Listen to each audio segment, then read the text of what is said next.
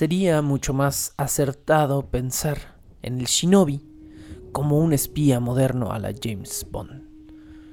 Un hombre que por sí solo, infiltrándose, es capaz de cambiar el destino de una guerra, evitar el lanzamiento de un ejército. Y sería un poquito mejor olvidar nuestra obstinada imagen moderna que tenemos de el ninja como un pequeño y escurridizo guerrero vestido de negro que se la pasa escondido entre las sombras. Pero, dicho esto, hoy vamos a hablar de los infiltradores ninja, cuyo trabajo era esconderse entre las sombras de una manera generando la imagen tradicional que tenemos de los shinobi. Pero entenderemos también por qué. Esto es solo una parte de lo que estos espías mágicos, podríamos llamarlos, hacían. Sí, es cierto, los shinobi sí eran expertos infiltradores, también eran amos del uso del fuego, eran entendidos en pólvora y explosivos y estaban versados en supuestas artes mágicas que resaltaban sus facultades al mismo tiempo que apocaban las de sus enemigos. Y esto les confería, según su criterio, una ventaja sobrenatural.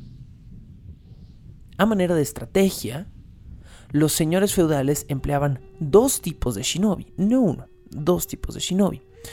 Ya hablamos previamente de esto cuando comenzamos a hablar de los campamentos samurai antes de la guerra, pero el día de hoy vamos a ver el diagrama de organización de los ninja. Los shinobi se dividían en dos, los shinobi públicos o yono shinobi y los shinobi secretos o in no shinobi. Los shinobi públicos iban vestidos con ropas que los designaban como tal una chaqueta sin mangas, por lo general con el sello de la familia a sus espaldas, y funcionaban principalmente como una especie de cuerpo privado, o podríamos decir de seguridad privada, para cuidar las espaldas de un señor feudal. Al mismo tiempo, estaban también los shinobi privados. Nadie sabía quiénes eran o qué roles tenían dentro de la casa a veces fungían como sirvientes personales de la familia del señor feudal o estaban simplemente viviendo en propiedades cercanas como civiles. A veces eran soldados de pie o incluso se creía eran espías que estaban metidos a fondo en territorio enemigo. Estos, estos guerreros, infiltradores, secretos, amos de la oscuridad y del fuego, que hacían una verdadera diferencia estratégica durante la guerra, estos son los guerreros de los que vamos a hablar el día de hoy. Episodio número 8, titulado El espía mágico de esta temporada Samurai Shinobi. Esto es Bajo el Puente del Troll. Bienvenidos a un episodio más donde, por supuesto, vamos a estar hablando el día de hoy única y exclusivamente sobre los shinobi, el arma secreta de la guerra del Japón feudal. Solo para que lo sepan, este será el penúltimo episodio de esta temporada. Nos queda uno más, se acaba. Y debo decir, debo decir, que lo que nos espera para la siguiente temporada es horripilante. Así que tendremos un poquito de mm, Halloween en primavera, vamos a llamarlo así, con el, la siguiente temporada de Bajo el Puente del Troll. Por lo que espero seriamente que se queden a acompañarnos y pues que sigan apoyando. vamos de lleno con lo que nos atañe. El día de hoy tenemos un programa largo, hay mucho, mucho que decir al respecto de los ninjas, de los shinobi. La organización interna de la que hablábamos de los shinobi era todo un diagrama em, que podemos simplificar básicamente en cuatro niveles. Existían los amos shinobi que se encontraban a la cabeza de todas las organizaciones shinobi que estuvieran em, bajo el liderazgo de un cierto señor feudal. Este amo shinobi era el maestro de todos los espías y era eh, quien filtraba o daba las órdenes hacia abajo en la cadena organizacional cuando un señor feudal así se lo ordenaba. Este amo shinobi iba a estar, por lo tanto, en contacto directo con un señor feudal.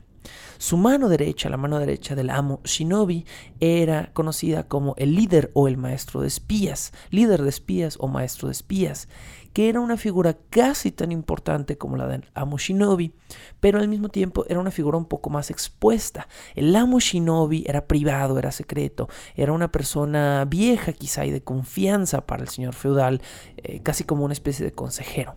Pero el líder o maestro de espías era una figura mucho más pública que además estaba presente en los consejos de guerra.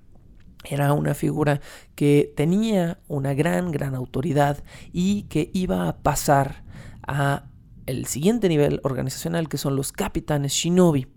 Eh, la información. Dos capitanes shinobi por lo menos eh, estaban en contacto con todos los shinobi que servían a un señor feudal. Dos, ¿por qué? Porque ya lo dijimos, tenemos dos grupos de shinobi. Uno de ellos eran los shinobi públicos y los otros los secretos, así que cada grupo tenía su capitán. Y cada capitán se iba a encargar de saber dónde estaban sus guerreros, en qué lugar estaban sirviendo, bajo qué identidad secreta y cómo se les hacía llegar esa información. Este era el árbol de los shinobi. Un amo, un líder de espías, dos capitanes y después todo un bonche de shinobi públicos y privados o secretos. Como le dijeron alguna vez a Han Solo, y voy a parafrasear aquí, si eres famoso por ser un contrabandista secreto, entonces no eres un buen contrabandista secreto. Esta misma filosofía va a aplicar para, eh, por supuesto, para James Bond, si ya hicimos la comparación. Y vaya que mm, no sobra decir que James Bond es malísimo para mantener su identidad secreta. En todas las películas de James Bond termina diciéndole a la chica guapa quién es, termina diciéndole al villano quién es, y bueno, en fin, eh, es descarado, ¿no? James Bond. Pero, pero no, no era el caso de los shinobi. Eh, en, el, en, el, manual, tenemos eh, aquí apuntes de un manual shinobi llamado el manual Bensen Shukai de 1676. La primera advertencia que da este manual al shinobi es no busques fama o no busques volverte conocido, pues alguien que destaca también es un blanco fácil. Esta es la advertencia que nos da este manual Shinobi, diciéndonos es vivir por lo bajo, sin destacar en lo secreto lo que hacía, lo que formaba a un gran Shinobi. Eh, también siguiendo, podemos pensar en un viejo proverbio medieval que se me viene ahorita a la cabeza y que es de un autor del que ya he hablado mucho y que ya he dicho que, alguna vez vamos a hablar, tal vez este, aquí, y que es Ramón Lulo, Raimundo Lulio. Eh, Raimundo Lulio decía, lo visible también es vulnerable. Espero que la cita sí sea de él, porque la tengo en la cabeza como suya desde hace más de una década, me atrevo a decir, o quizá más tiempo, y no estoy 100% seguro de tenerla cotejada. Pero bueno, me gusta mucho esta expresión. Lo visible también es vulnerable. ¿Por qué? Porque eh, en el momento en el que alguien se entera de, de que existe algo de valor, lo codicia. Pero si esa cosa de valor permanece totalmente oculta, incluso insabida, está perfectamente protegida de la codicia. Un lingote de oro, por poner un ejemplo, que está en una locación muy famosa, a pesar de que esté muy protegida, es más vulnerable que otro lingote de oro o que un anillo de diamantes que está tirado eh, bajo una pila de lodo. Lo visible es vulnerable. Y es precisamente en esta metáfora donde entramos a la mentalidad del shinobi. Hay que estar bajo el lodo, cubiertos. Hay que ser un grano más de arena. Hay que ser una gota más en el lago. No destacar, ser homogéneo, para que cuando llegue el momento de actuar, nuestro acto sea inesperado y entonces hagamos una diferencia en el curso de la guerra. Esa es la gran, gran filosofía shinobi. Antes de una batalla, y de esto también ya hablamos cuando hablamos del campamento, pero vamos a, puntualizar algunas de las tareas shinobi específicamente. Antes de una batalla, lo primero que se hacía era reubicar o asegurarse de que estuvieran bien ubicados los shinobi secretos, los shinobi ocultos. Eh, ¿dónde, ¿Dónde estaban bien ubicados? Bueno, unos estaban bien ubicados, como dijimos, como buenos sirvientes en la casa, sin decirle a nadie, pero los mejores se ubicaban en la provincia enemiga. Y preferentemente habían meses o años atrás pedido trabajo como soldados o sirvientes en el territorio enemigo.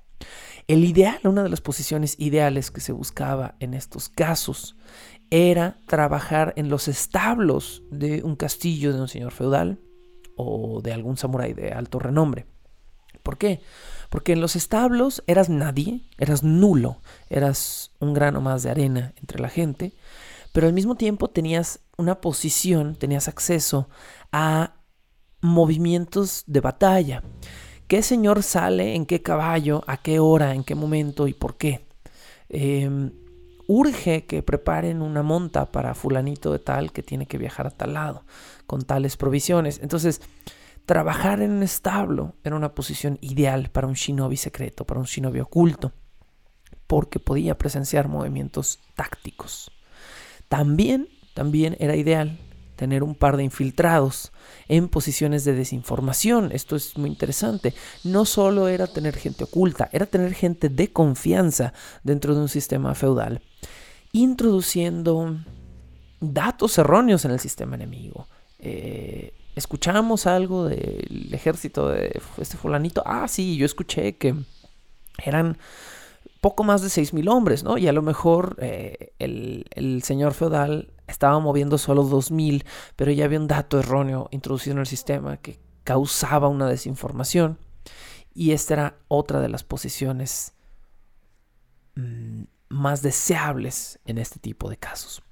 Una vez estando los, los samuráis, perdón, los shinobi privados en una posición de infiltración, dando datos erróneos y recibiendo información del enemigo, comenzaba la segunda fase shinobi.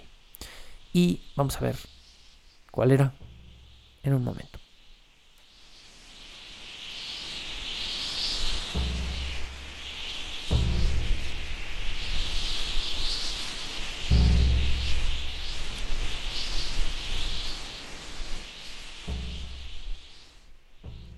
Grupos de shinobi que habían mantenido la cabeza baja comenzaban a revisar las posibles rutas que el, ejército enemigo estaba usando para llegar hasta su señor feudal. Ver avanzar a las tropas era el caso ideal, porque les permitía también contar a los soldados, o por lo menos hacer dar con un número estimado de soldados enemigos en campaña de camino a la batalla y establecer a lo largo de seguirlos diversas medidas de seguridad o incluso se recomendaba poner trampas, trampas eh, donde quedaran soldados heridos o murieran incluso. Si la orden llegaba desde arriba, los shinobi, estos shinobi ocultos que andaban por ahí en los caminos, podían llegar a matar líderes dentro del campamento enemigo, podían infiltrarse durante la noche, buscar eh, las tiendas de campaña de samuráis de alto rango y asesinarlos o herirlos, saboteando un plan de antemano antes de que se pudiera formar. El último mm, la última gran precaución o tarea de los shinobi antes de la batalla era asegurarse de establecer vías directas de comunicación desde el campamento enemigo, es decir, tener a alguien adentro mm, sacando información, hasta el campamento del señor feudal o hasta el castillo del señor feudal al que sirvieran. Mientras tanto, y mientras hacían todo esto, los shinobi públicos entraban en una modalidad de guardaespaldas dentro del campamento o dentro del castillo donde estuviera el señor feudal y estaban todo el tiempo cuidándolo. Ya dijimos en el episodio 2, me parece cuando hablamos del, de la organización que existía dentro de los campamentos de guerra, que eh, había una casa de campaña o un establecimiento de shinobi públicos justo a un lado de donde se encontraba el señor feudal. Estos eran sus guardaespaldas personales. Si era pertinente, los shinobi también podían provocar incendios dentro del territorio enemigo. Obviamente haciendo ahora otra vez referencia a los shinobi secretos, a los shinobi ocultos que estaban trabajando en territorio enemigo. Eran amos del fuego, lo decíamos al principio de este episodio, y causar incendios era una de sus eh, tareas especializadas, por decirlo de alguna manera. Pero esto no se hacía en todos los casos, a menos que supieran que el incendio pudiera realmente beneficiar de alguna manera estratégica, porque eh, si a cada rato se estaban prendiendo cosas en el campamento, iban a empezar a sospechar que había shinobi entre sus filas. Y al parecer, pues esta era tan común, era tan común que sí hubiera shinobi en los campamentos enemigos, que eh, era fácil comenzar a sospechar que ahí estaban. Bueno,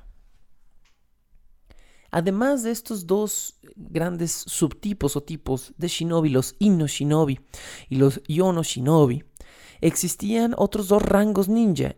Y ahora nos vamos a centrar en uno de esos, que eran los Innin y los Yonin, ya previamente mencionados, pero eh, podemos traducir estos nombres, solo por repetirlo, como Innin y Yonin como personas públicas o personas secretas. Pero la traducción más acertada quizá y un poco más interesante que decir persona pública, este, suena como puesto político. Eh, más bien, in-nin y yonin se podía traducir como shinobi oscuro, los in-nin, y shinobi claros, los yonin. Y es precisamente de esta em, clasificación que van a ser este mito de el ninja vestido de negro y el ninja vestido de blanco. Ya dijimos en episodios anteriores, ocasionalmente los ninjas sí se vestían de blanco.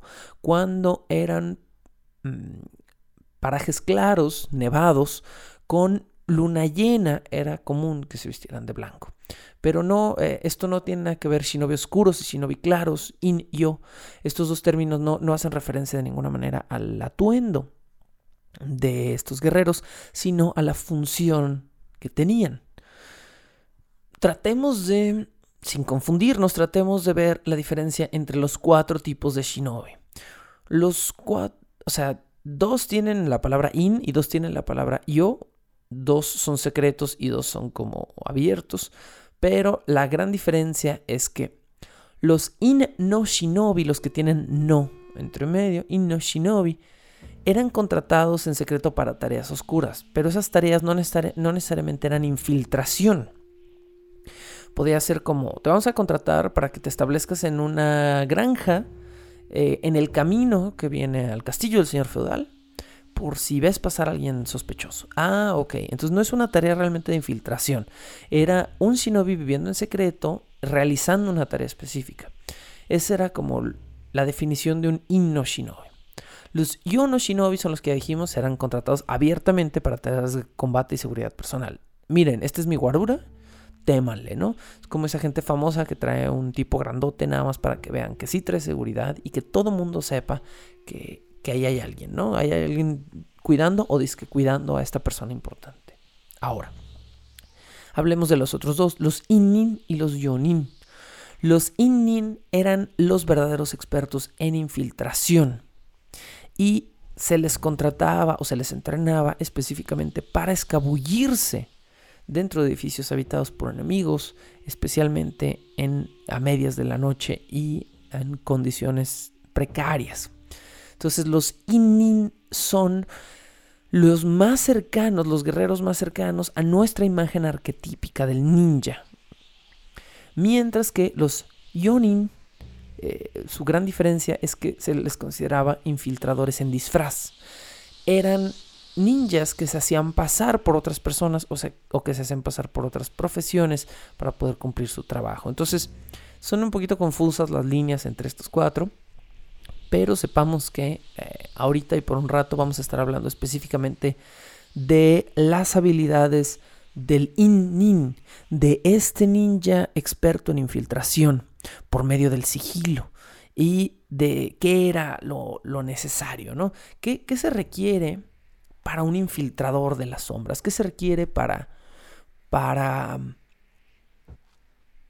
tener el currículum para que te contraten como shinobi, bueno, vamos a ver cuál, cuáles son las, habilidades que tienes que poner en tu currículum si quieres ser un shinobi de verdad. ¿De dónde vamos a tomar esta información? Eh, directamente del Akutagawa, del Akutagawa Kaeden. El Akutagawa Kaeden, eh, o traducido como las tradiciones de la familia Akutagawa, es otro manual ninja del cual vamos a ver los aprendizajes y los secretos de los guerreros más famosos, arquetípicamente hablando, del Japón antiguo. ¿Cómo comienza pues el Akutagawa Kaiden? El primer punto que se establece en este manual es que para dar un buen servicio, es como si fuera un, eh, el manualito que te dan cuando entras a trabajar en un call center. Para dar, un buen, para dar un buen servicio, un servicio comprometido, el shinobi debe dejar, y aquí es donde cambia radicalmente el tono del manual, el shinobi debe dejar a un rehén familiar en manos de su señor feudal. Así es, eh, para garantizar que fueras un guerrero leal. Ponías a tu hija de nueve años a trabajar en la cocina del señor feudal y eh, te desentendías de su educación un rato o te desentendías a lo mejor de su seguridad un rato. Quedaba tu familia, tu hija, tu esposa, tu hijo en manos de alguien en casa del señor feudal y eso te comprometía, te ponía a ti en una situación de total lealtad. Haces algo prohibido, nos traicionas, vamos a cocinar a toda tu familia. Mm, eres noble, vamos a cuidar a tu familia. Entonces, un contrato medio firmado en sangre. Bueno, eh, el manual también explica que este, este servicio requiere de tal lealtad porque no es un mero trabajo militar. El Akutagawa Kaiden y todos los demás manuales ninja, al parecer, consideran que la actividad ninja es un arte divino. Y de allí que comencemos a ver, a partir del punto número 3 en este manual, en este eh, compendio de habilidades ninja, que todas las habilidades son en realidad llamadas artes. El arte de hacer esto, el arte de hacer fulanita cosa. Pero antes de empezar a ver los artes, el manual explica el uso de herramientas que ayudarán al shinobi en sus pesadas y complejas tareas. Y básicamente a lo que se centra es a mencionar un bonche de cuerdas, ganchos, antorchas, garfios, correas, zapatos, que son parte del arsenal de un ninja infiltrador, ¿no? Eh, ¿Quieres subir por una por un muro empinado? Necesitas este tipo. Ah, ¿Quieres arrojar a una ventana, al phaser de una ventana esto? Necesitas este tipo de gancho, ¿no? No me voy a eh, detener en, en las herramientas porque básicamente son muchos trozos de metal con muchas cuerdas. Eso es todo lo que se menciona. Vamos a ahondar en algunas de las interesantes en, dentro de las artes. Eh, y pues vámonos de lleno con ellas, ¿no? Las, entre las artes, supuestas artes del samurái, la primera de la que se habla es el arte de saber si alguien duerme o si solo finge hacerlo. Em, interesante, ¿no? Como mm, una, una, preocupación real, ¿no? ¿Cómo, ¿Cómo sabes que alguien no está haciendo nada más para que entres y en ese momento sacarte una espada y cortarte la cabeza, ¿no? Entonces, ¿cómo, cómo lo vamos a hacer? Bueno, la forma en la que los samuráis, perdón, los shinobi sugieren este arte es interesante, por decirlo menos, y me parece em, una de las que pueden tener más o menos una base, me, voy a atrever a decir, científica o, o, medianamente fidedigna de toda la parafernalia de cosas que hacían los ninja. Bueno, para saber si alguien dormía o solo fingía hacerlo, no tiene nada que ver con ir a comprobar directamente si la persona está dormida. El manual recomienda atar una cuerda delgada a una viga de madera en el techo en un lugar donde se pudiera observar o, escuchar por mucho tiempo y dejar que una piedra a manera de plomada en el extremo de la cuerda quedara a uno o dos milímetros del piso. Si, si en algún punto de la noche la piedra tocaba el piso, esto quería decir que era el momento más frío o más templado durante la noche y era el momento en el que las vigas de madera de la casa volvían a contraerse después de expandirse con todo el calor que les pegaba durante el día.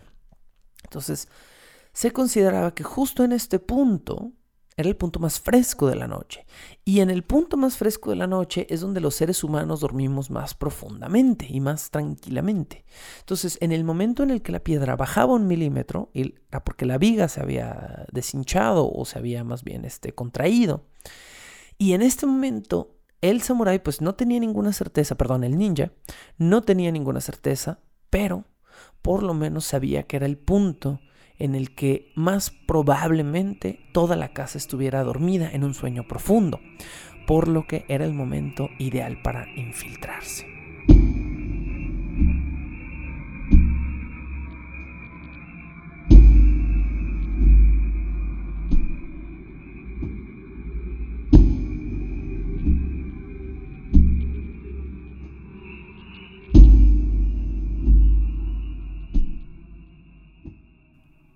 El siguiente arte shinobi era el arte de la palma de fuego. Y esto es mucho menos mágico y místico de lo que se eh, hace ver, pero mm, muy muy importante. Ya hemos mencionado un poco esta técnica en episodios anteriores. Ya como ven estamos casi empezando a agotar la información. Muchas cosas estamos diciendo, como ya mencionamos, ya dijimos. Bueno, por eso este es el penúltimo episodio. Eh, ¿Qué era el arte de la palma de fuego? No, no era como que cuando tus enemigos se acercaban, los quemabas, no, para nada. Era eh, o nacía este arte de la necesidad del shinobi eh, de ver su camino sin ser visto. Esto es interesante, ¿no? ¿Cómo, ¿Cómo haces fuego en una época donde no tienes una, linterna o no tienes... ¿Cómo haces fuego a medios de un bosque oscuro sin ser visto a lo lejos, ¿no? Entonces, este era el problema con el que se topaban. Y se utilizaba entonces esta técnica donde se buscaba encender un fuego medianamente frío o templado. Es decir, los fuegos que arden a temperaturas menores tienen un color azulado, azul. Y estos fuegos son más difíciles de ver a la distancia. Entonces se buscaba, mm, a manera de, de truco, que hacer una, bolita, un pastiche en torno a una silla de madera con un conjunto de hierbas y aceites que ardían, pero ardían a baja temperatura. Y esta bolita se encendía y se sostenía en la palma de la mano usando un guante de cuero. Eh, el guante, el fuego a una baja temperatura no quemaba el guante y el shinobi podía literalmente tener fuego en su mano y alumbrar o acercarlo al, piso o a algo que quisiera ver o leer en ese momento. Pero si el shinobi se veía en riesgo y tenía que apagarlo rápidamente, lo único que tenía que hacer era cerrar la palma de su mano y en un santiamén ya no había fuego y estaba nuevamente oculto. Este era el arte de la palma de fuego. Otro arte mencionado en el manual es el arte de entender los abrojos. Eh, por supuesto, no nos referimos a los abrojos, la, planta o la flor, ¿no? Eh, sino a los llamados en Japón makibishi. Los makibishi eran, eh, si alguna vez han jugado un videojuego de ninjas, los han usado, son unas piececitas como de tres o cuatro picos que se avientan al piso y que hoy en día te avientan en las carreteras dentro de fruta para puncharte las llantas de un carro y asaltarte. Básicamente es la misma cosa. Bueno. Eh, los makibishi son estas, estas mismas piezas, por lo general formadas como eh, de dos, imaginen dos figuras como de auricular de teléfono, o sea, como una barra larga con dos, dos extremidades dobladas hacia adentro, y estas extremidades son piquitos, y dos de estas piezas se, unen eh, de manera que quedan como una especie de estrellas de cuatro puntas que siempre tienen alguna punta o dos puntas apuntando hacia arriba. Bueno, estas puntas perforantes muy afiladas eh, se, arrojaban estos, estos abrojos o estos makibishi tras la marcha de un shinobi. Imagínate que hay un fulano vestido de negro que de repente ves, sale corriendo. Y tu reacción es desenvainar tu espada y salir corriendo detrás del fulano. Vas corriendo, vas corriendo y de repente te atraviesas la planta del pie con un pedazo de metal. Estos eran los makibishi. El, el ninja los arrojaba de su escape para evitar ser seguido. Y por lo general, pues para lastimar a sus enemigos. En otras ocasiones, el shinobi podía atar varios de estos abrojos a una cuerda delgada de unos dos, no sé, metro y medio, dos metros, que dejara caer tras su paso, justo cuando estaban por darle alcance. Y entonces la persona que iba justo detrás pisaba o se enredaba en estos abrojos y se lastimaba, evitando dar alcance al shinobi. Eh, literalmente evitando que le pisaran los talones, ¿no? Entonces, estos eran, el, arte de entender los abrojos era básicamente saber usar los makibishi eh, en situaciones de riesgo y de huida. El siguiente arte es el arte de saber la profundidad de un pozo o de un río. Este es bastante directo y todavía entre entre seres humanos modernos se puede llegar a utilizar este método precisamente para, para no lastimarse al momento de lanzarse un río, ¿no? ¿Qué se hacía? Bueno, eh, para medir la profundidad o la fuerza de la corriente de un río, el shinobi usaba una soga que tenía marcas cada cierta cantidad de centímetros o de metros. Eh, esta cuerda que iba, las marcas podían ser simples rayones dentro de la cuerda o podían ser pequeños trocitos de madera para que se pudieran ver como a la distancia.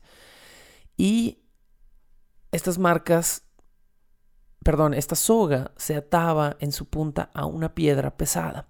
Se tomaba eh, atada quizá a un madero o a un palo la cuerda por un extremo, se arrojaba la piedra y se dejaba caer la piedra hasta que golpeara el fondo del río si golpeaba el fondo, se podía calcular más o menos la profundidad del agua en caso de que tuvieran que lanzarse los, shinobi al agua, eh, no salir lastimados. Otro de los usos era si la corriente arrastraba la cuerda a pesar de la piedra, es que la corriente era muy fuerte y podía ser peligroso nadarla. Entonces, y bueno, y por supuesto, si la piedra no tocaba con el fondo, pues implicaba que era un río profundo o, un cuerpo de agua muy profundo. Entonces era una forma fácil de medir algo que en un río no, no claro, no translúcido, no era fácil de ver. la siguiente habilidad, Shinobi, es chistosa. Eh, y es el arte de toser. este, de haber sabido que era un arte, pues no hubiera estudiado literatura, ¿no? Eh, no se refiere, por supuesto, al simple hecho de toser o, al ver el toser como un arte, ¿no? Claro que no. Sino a la capacidad muy, muy vital, eh, supongo, en este oficio del shinobi, la capacidad de silenciar por completo un tosido cuando el shinobi se encontraba oculto. Imagínate que estás detrás de una delgada pared de madera y papel. Llevas ahí tres horas tu blanco está a punto de quedarse dormido y de, pronto te falta la, la pastilla este, Halls y te decapitan por andar tosijoso. Bueno, ¿cómo se evitaba esto? Parece una situación cómica, pero imagínate que te tocaba trabajar de shinobi cuando estabas enfermo. Imagínate que te, te resfriabas una noche antes porque habías cruzado un río y te habías tenido que dormir con la ropa húmeda. No sé. Imaginemos todas las posibles situaciones en las que un shinobi se podía meter para tener tos, que no era difícil, supongo, eh, viviendo en un país tan húmedo y frío como es a veces Japón, o tan contrastante en climas como es en regiones. Eh, y entonces el shinobi llevaba consigo un trozo hueco de bambú que iba relleno con tela. Y este trozo básicamente ahogaba el sonido. Tenía un pequeño a lo mejor escape por atrás, pero era un silenciador para, para toses.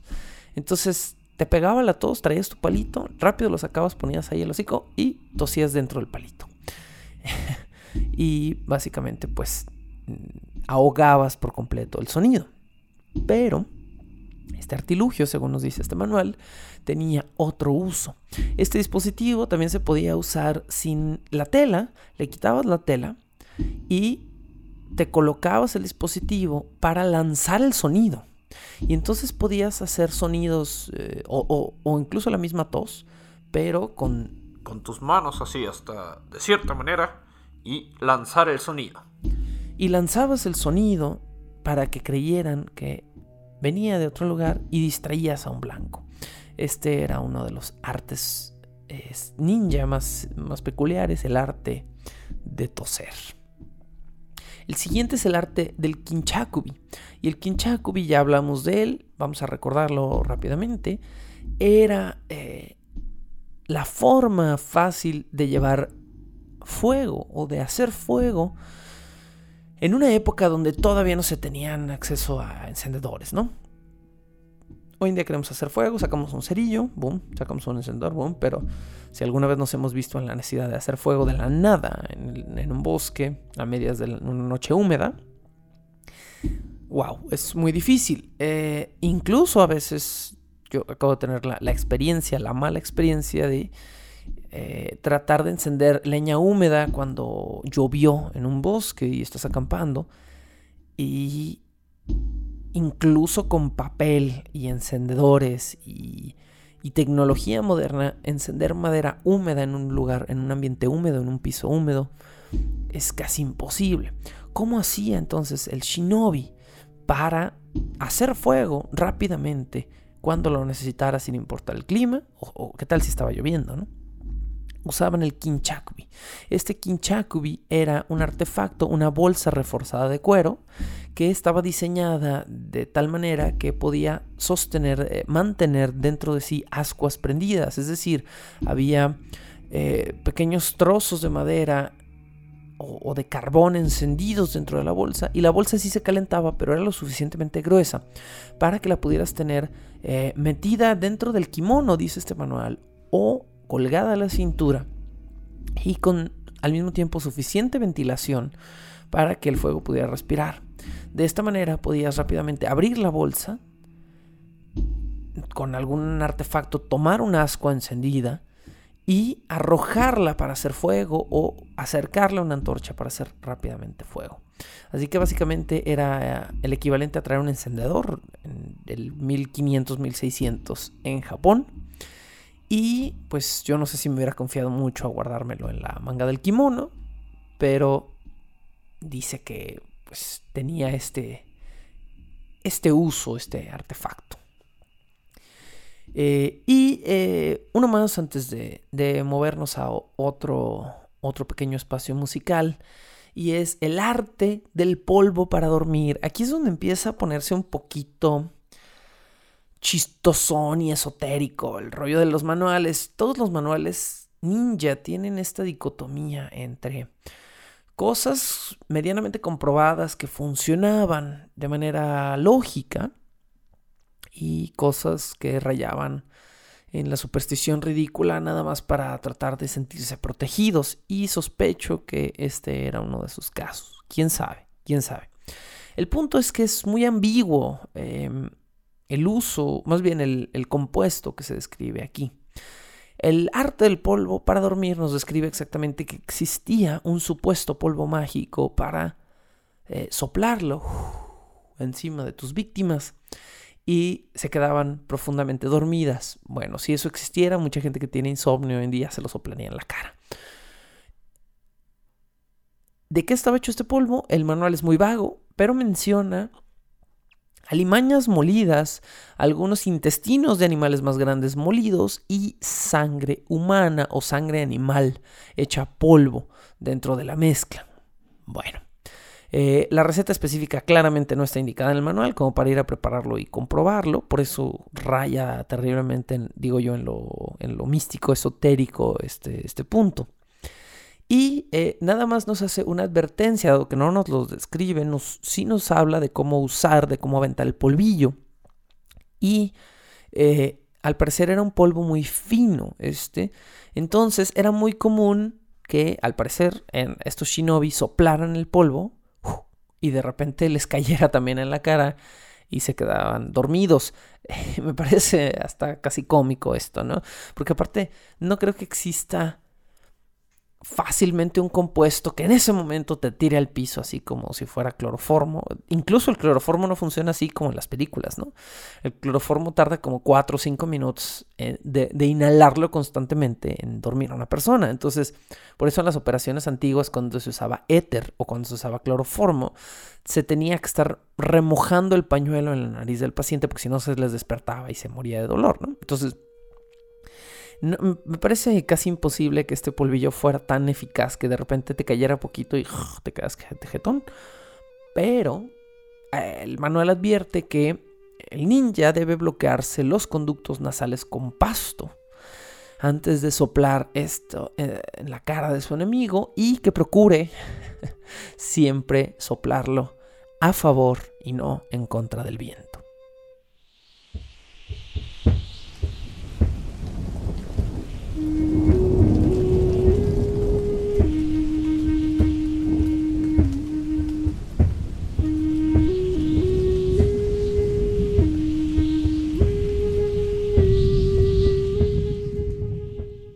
Llegamos pues a la última parte de este penúltimo episodio de la larga temporada que hemos hecho de Samurai Shinobi. Espero que continúen con nosotros, que sigan entretenidos y que pues estén informados ahora de todos los pormenores y cosas más realistas de este universo. Cerramos hablando de algunos artes más y mencionando unos últimos puntos dentro de un manual distinto. El siguiente punto que aborda este manual, eh, hablábamos del arte del polvo para dormir. Y ahora hablamos del arte del polvo para dejar mudo. Este tiene un poquito más de, mm, digo yo, de sustento, de alguna manera, aunque también nos da una receta indeterminada.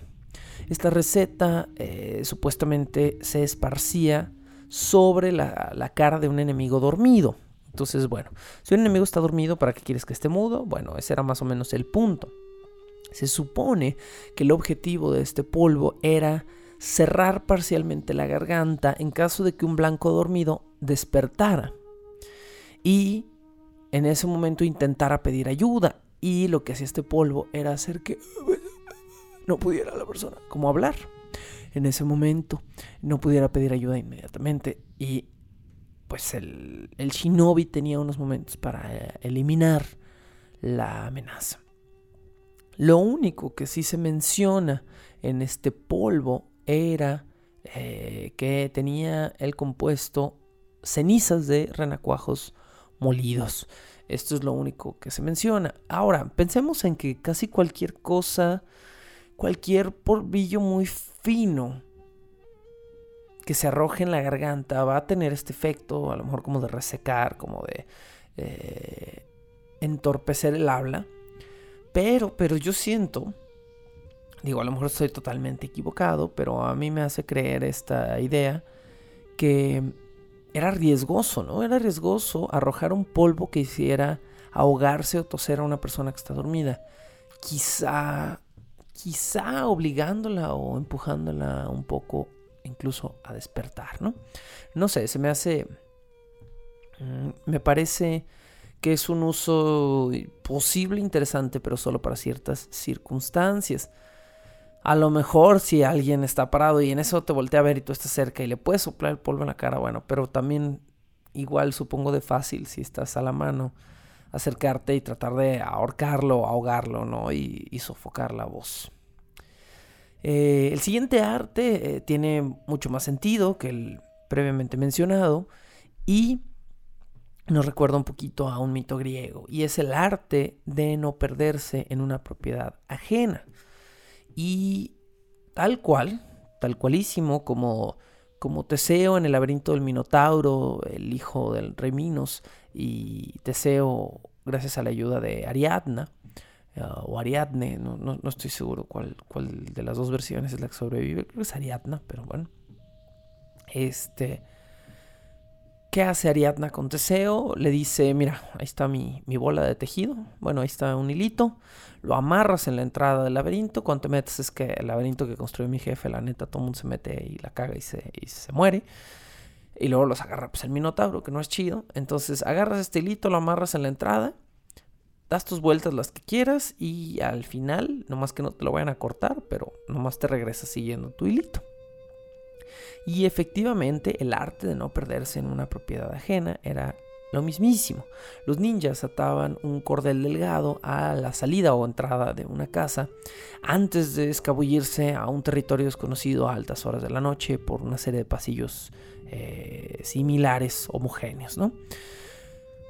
Así, pues, simple y sencillamente podían regresar exactamente por donde habían entrado a pesar de no conocer la propiedad en la que se estaban infiltrando. El único problema era que traías colgando un hilo detrás y que cualquier persona que anduviera por ahí se iba a tropezar con tu cola, pues. Entonces, em, el único problema era asegurarse de que no anduvieran haciendo las rondas a esa hora o de que no te estuvieras metiendo en una casa donde hubiera gente levantada. Pero si era una casa a la que te estabas infiltrando, un palacio, un castillo, donde no había gente levantada y si era un ambiente perdedizo, bueno, este pequeño cordel atado a tu cinturón y a la entrada de la casa podía ser salvador, ¿no? Finalmente vamos a ver el arte de ver en la oscuridad. Eh, podemos ver un poquito cómo todos estos artes se convierten en sus versiones mitificadas del presente, ¿no? El arte del fuego en la palma. ¿Y cuántos videojuegos y películas no hemos visto donde los ninjas hacen, lanzan explosiones desde las manos?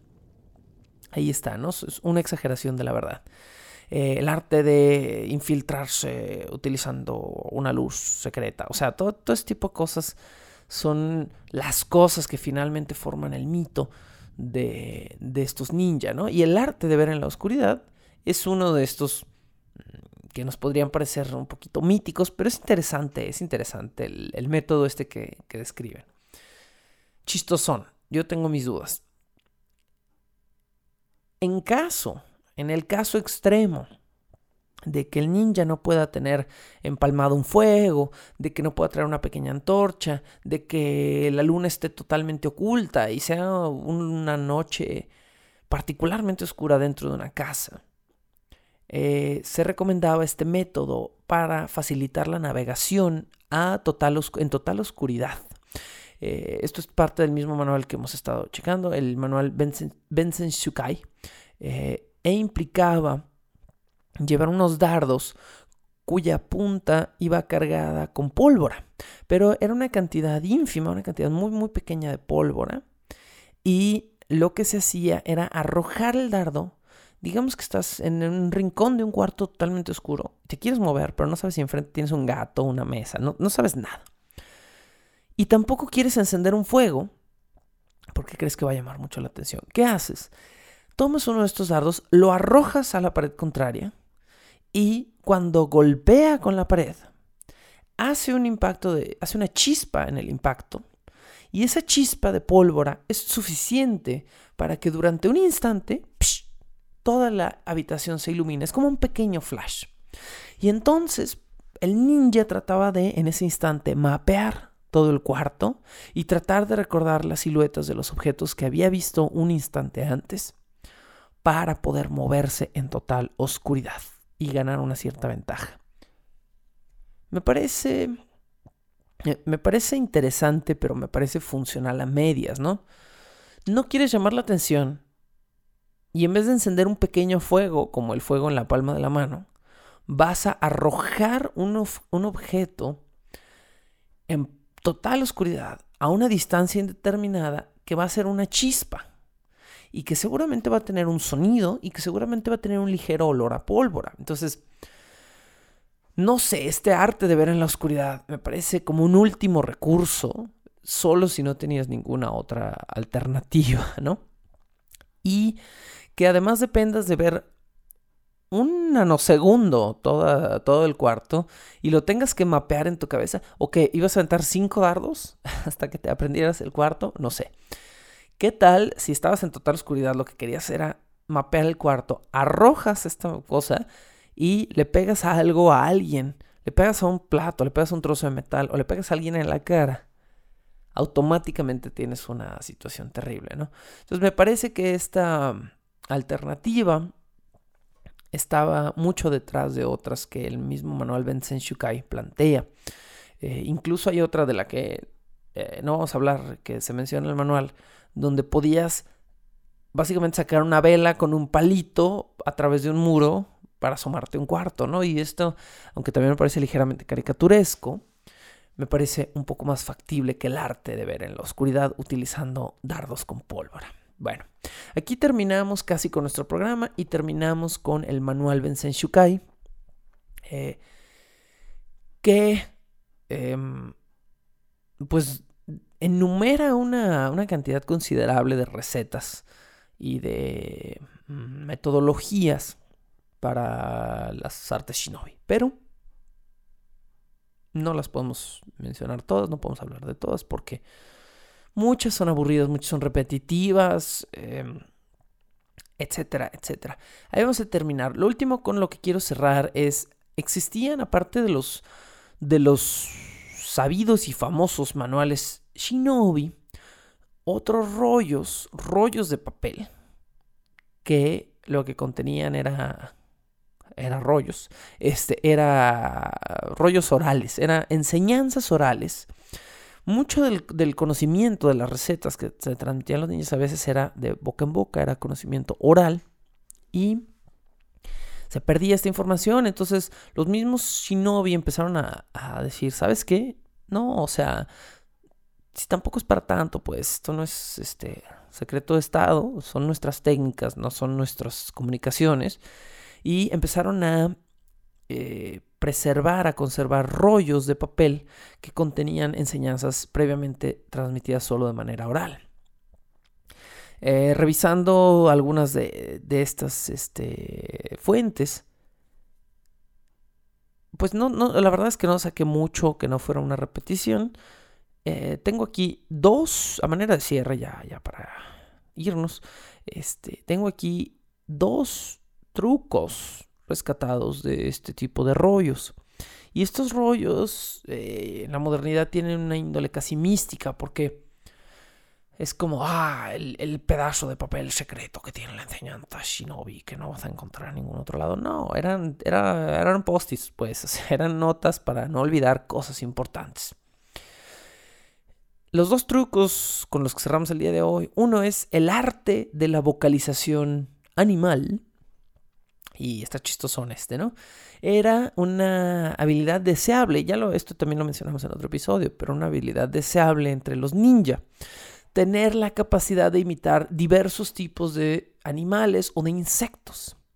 Y el objetivo era que si de repente estabas debajo de una casa, en los cimientos de una casa, y te estabas escondiendo, y de repente le pegabas un madero y oías que en la casa decían, se escuchó algo, ¿qué es eso?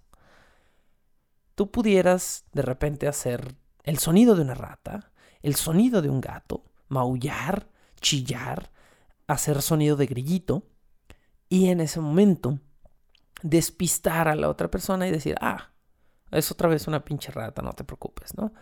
Eh, cacarear como una gallina, si hacías un sonido en el patio, si estabas en los cimientos, chillar como una rata, como un mapache, no sé era una habilidad deseable entre los ninjas, entonces tener el arte de la vocalización animal y poder imitar sonidos. Y pues eh, una habilidad chistosa, ¿no? También buena para fiestas infantiles. En caso de que tu trabajo como shinobi fracasara, pues, siempre podía ser el, el, hombre de los mil sonidos, ¿no? Y, y caer en lo que hablábamos hace unos episodios, caer en uno de los estatus más bajos y más viles presuntamente de la organización social japonesa, que era hacer teatro callejero, ¿no? Entonces, bueno, eh, siempre tenías un, futuro potencial en la vocalización animal. Y el último arte que, que, menciona uno de estos rollos, y el último que vamos a mencionar el día de hoy, es el arte de esconderse. Y el número este, incluye este porque es súper ambiguo, pero la verdad es que es interesante, porque este ya es de los que rayan en la total y absurda superstición, ¿no?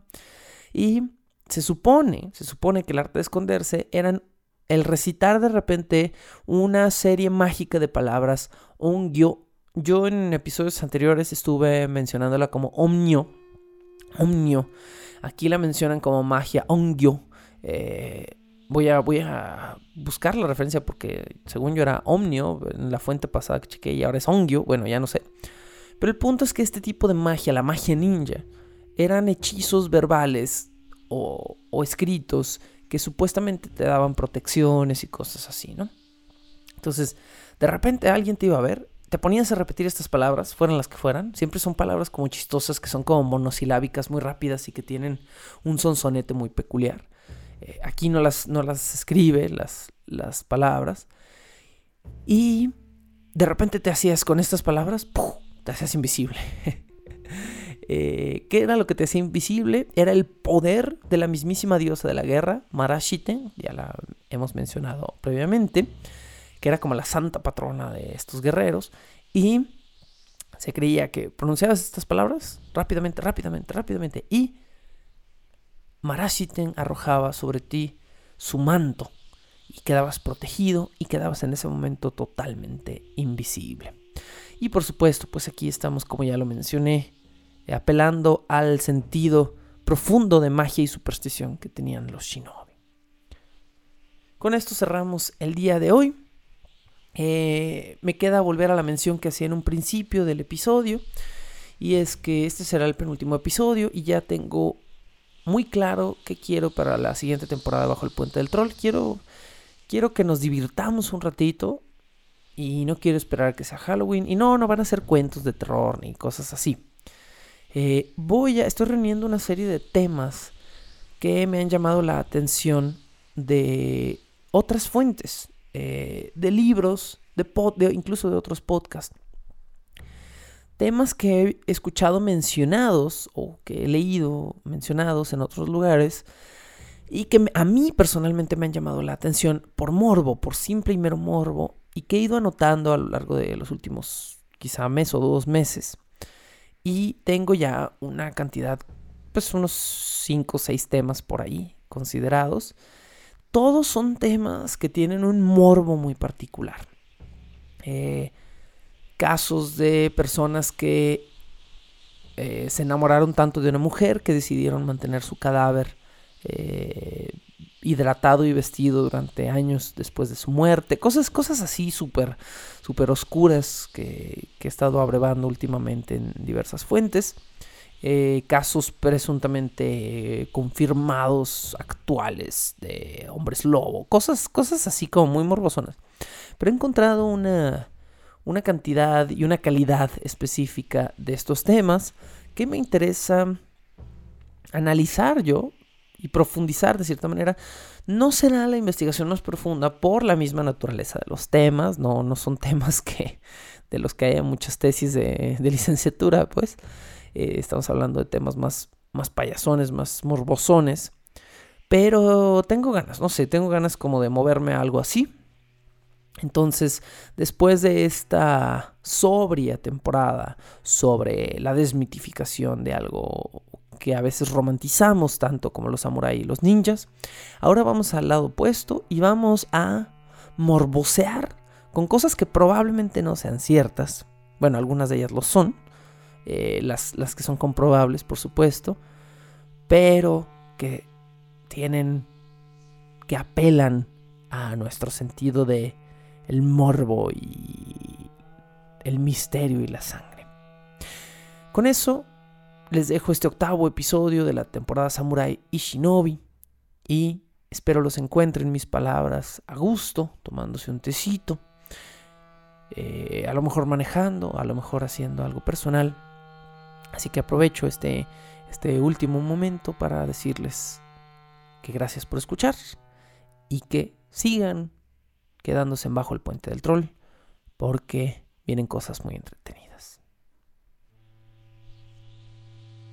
La locución, la producción y la música original de este programa son creadas por Sergio Vicencio. Ve a patreon.com diagonal Sergio Vicencio y apoya este podcast para obtener horas de contenido adicional. Búscame como arroba recuadro blanco en Twitter e Instagram o como Sergio Vicencio en YouTube para darme tu opinión sobre este podcast.